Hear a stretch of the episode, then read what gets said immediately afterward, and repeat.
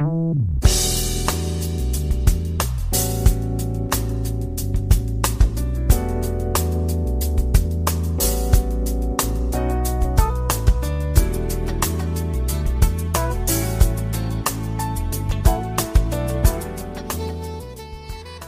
朋友们，大家好，欢迎如约来到蔡老师健康讲堂，我是您的蔡老师。今天呢，我们继续研读《中国居民膳食指南》二零一六。今天学习的内容是七到二十四月龄婴幼儿喂养指南核心推荐的第五条：注重饮食卫生和进食安全。首先呢，看一下内容提要。我们要选择新鲜、优质。无污染的食物和清洁水来制作辅食。制作辅食前呢，我们需要先洗净双手。制作辅食的餐具、场所应该保持清洁。辅食呢，应该煮熟、煮透。制作的辅食应该及时的使用，或者是妥善的保存。进餐之前，我们要洗手，保持餐具和进餐环境的清洁、安全。婴幼儿进食的时候，一定要有成人看护，以防进食出现意外。整粒的花生、坚果、果冻等等食物不适合婴幼儿来食用。看一下关键推荐的四条建议。第一条建议，我们要选择安全、优质、新鲜的食材。第二条。制作过程中始终要保持清洁卫生，并且要生熟分开。第三条，不吃剩饭，妥善保存和处理剩余食物。第四条建议，饭前呢要洗手，进食的时候应该由成人看护，并且注意进食环境的安全。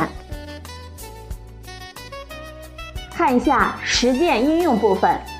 有三个问题。第一个问题是，如何保持家庭自制婴幼儿辅食的安全卫生呢？家庭自制婴幼儿辅食的时候，我们应该选择新鲜、优质、安全的原材料。辅食的制作过程中，我们必须注意清洁卫生，比如说制作前呢要洗手。保证制作场所以及厨房用品的清洁，必须还要注意生熟要分开，以免交叉污染。按照需要制作辅食，做好的辅食应该及时的食用，未吃完的辅食应该丢弃。多余的原料或者是制成的半成品，应该及时的放入冰箱冷藏或者是冷冻保存。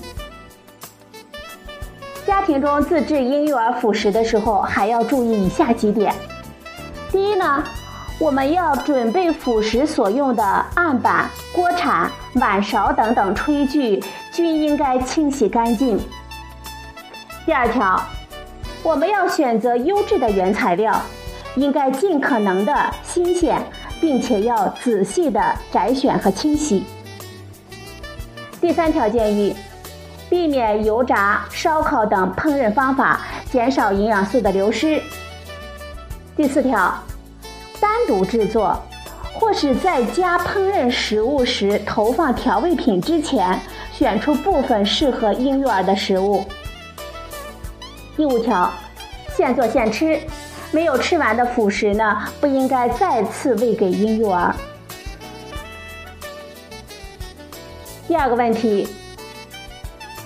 容易导致进食意外的食物有哪一些呢？鱼刺等等卡在喉咙是最常见的进食的意外。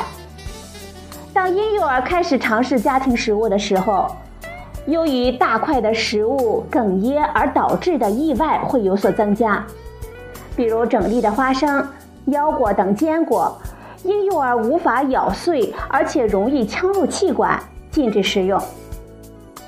果冻等胶状食物不慎被婴儿吸入气管之后不易取出，也不适合两岁以下的婴幼儿。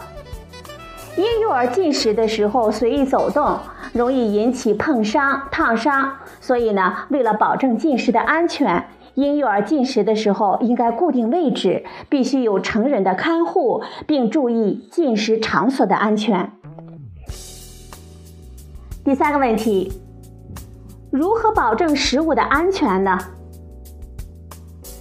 保证食物安全最基本的做法就是将食物煮熟。经过高温烧煮之后，绝大多数的病原微生物均可被杀灭。但是煮熟后的食物仍有再次被污染的可能，因此准备好的食物应该尽快的食用。生吃的水果和蔬菜必须用清洁水彻底的洗净。而给予婴幼儿食用的水果和蔬菜，应该去掉外皮以及果核，以保证食用的安全性。家庭自制辅食可以保证食物的新鲜，不添加糖、盐等调味品，味道呢也更偏向于家常化。家长应该学习烹制儿童的食物，以保障安全和营养。最后呢，我们看一下这条核心推荐的科学依据部分。世界卫生组织推荐的食品安全五大要点是什么呢？蔡老师告诉大家：第一点，保持清洁；第二点，生熟分开；第三点，做熟；第四点，保持食物的安全温度；第五点。使用安全的水和原材料，这就是世界卫生组织推荐的食品安全五大要点。研究表明，婴儿添加辅食之后，腹泻的风险会大大增加，而辅食受到微生物污染是导致婴幼儿腹泻的重要原因。一些简单的防范措施，比如将食物充分的煮熟，食物冷藏保存。不能冷藏时在两小时之内吃完等等措施，都可以预防食物被污染，并且可以减少婴幼儿的腹泻。